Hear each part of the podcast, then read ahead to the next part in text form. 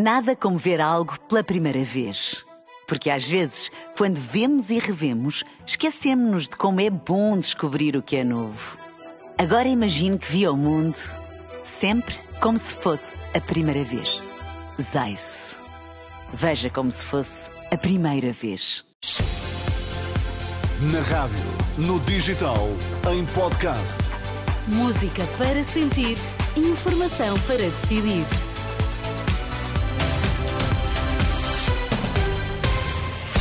Vamos às notícias. Boa noite, Pedro Caeiro. O que é que temos em destaque? Olá, boa noite. Lacerda Salles critica a Ordem dos Médicos por ter pedido uma avaliação sobre os médicos envolvidos no tratamento das gêmeas luso-brasileiras. Mais de metade das vítimas de abuso sexual na Igreja, identificados pelo Grupo Vita, são casos que nunca tinham sido antes reportados. Lacerda Salles fala numa inqualificável intromissão num órgão de soberania por parte da Ordem dos Médicos. É a resposta do antigo secretário de Estado da Saúde à decisão da Ordem de pedir ao Conselho de Disciplina para avaliar o comportamento dos médicos envolvidos no caso das gêmeas luso-brasileiras, incluindo Lacerda Salles, que é ele também médico. O antigo secretário de Estado acha uma decisão inqualificável para além deste alcance dos cinco minutos de fama, não se depreende qualquer outro alcance deste processo de inquérito. Eu diria que uma vez que há data, qualquer que tenha sido a minha atuação não o foi enquanto médico, mas enquanto secretário de Estado. E por isso eu diria que estamos perante uma sindicância da Ordem dos Médicos a um órgão de soberania do qual fiz parte e que me parece uma inqualificável intromissão na atividade do órgão de soberania por parte da Ordem dos Médicos. Ouvido pelo jornalista Pedro Mesquita, Lacerda Salles insiste que está disponível para prestar declarações ao Ministério Público ou à Inspeção-Geral das Atividades em Saúde, mas que ainda não foi notificado. Não recebi nenhuma notificação, nem do Ministério Público, nem de IGAS, mas como lhe digo, se eu for notificado, falarei, obviamente, em sede própria, de ATE e IGAS. Passagem de uma entrevista a Lacerda Salles, que garante à Renascença, mais uma vez, que não marcou qualquer consulta para as gêmeas que receberam o tratamento no Hospital de Santa Maria. Mais de metade das vítimas de abuso sexual na Igreja, identificadas pelo Grupo Vita, são casos que nunca tinham sido antes reportados. No total, em seis meses, o Grupo Vita identificou 64 vítimas e, de acordo com a coordenadora do Grupo Ruta Agulhas, mais de metade são novos casos. 30% já tinham sido sinalizadas previamente à Comissão Independente.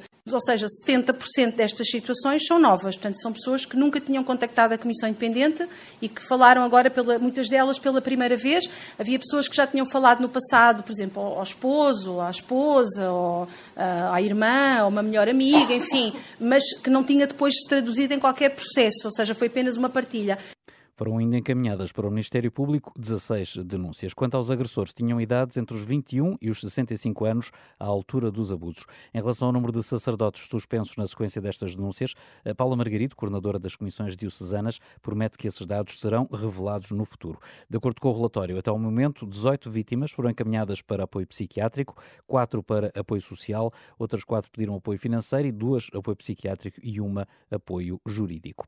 Pais, professores e psicólogos escreveram hoje ao Presidente da República, a quem pedem para travar a aplicação da autodeterminação de identidade de género nas escolas.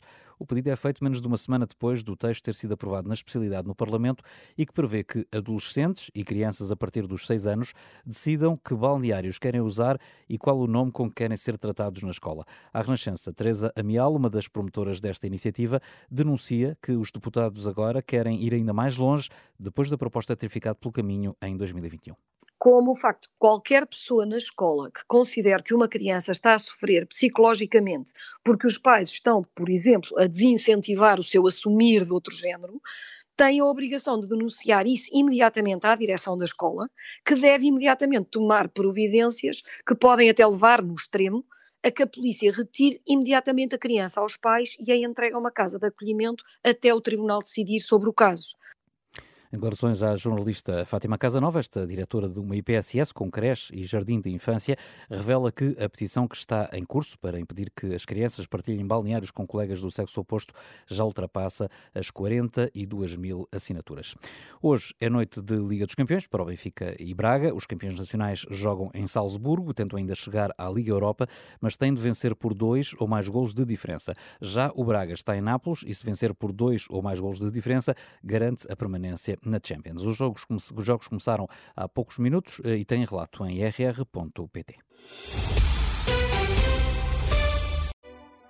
Nada como ver algo pela primeira vez. Porque às vezes, quando vemos e revemos, esquecemos-nos de como é bom descobrir o que é novo. Agora imagine que viu o mundo sempre como se fosse a primeira vez. Zais. Veja como se fosse a primeira vez.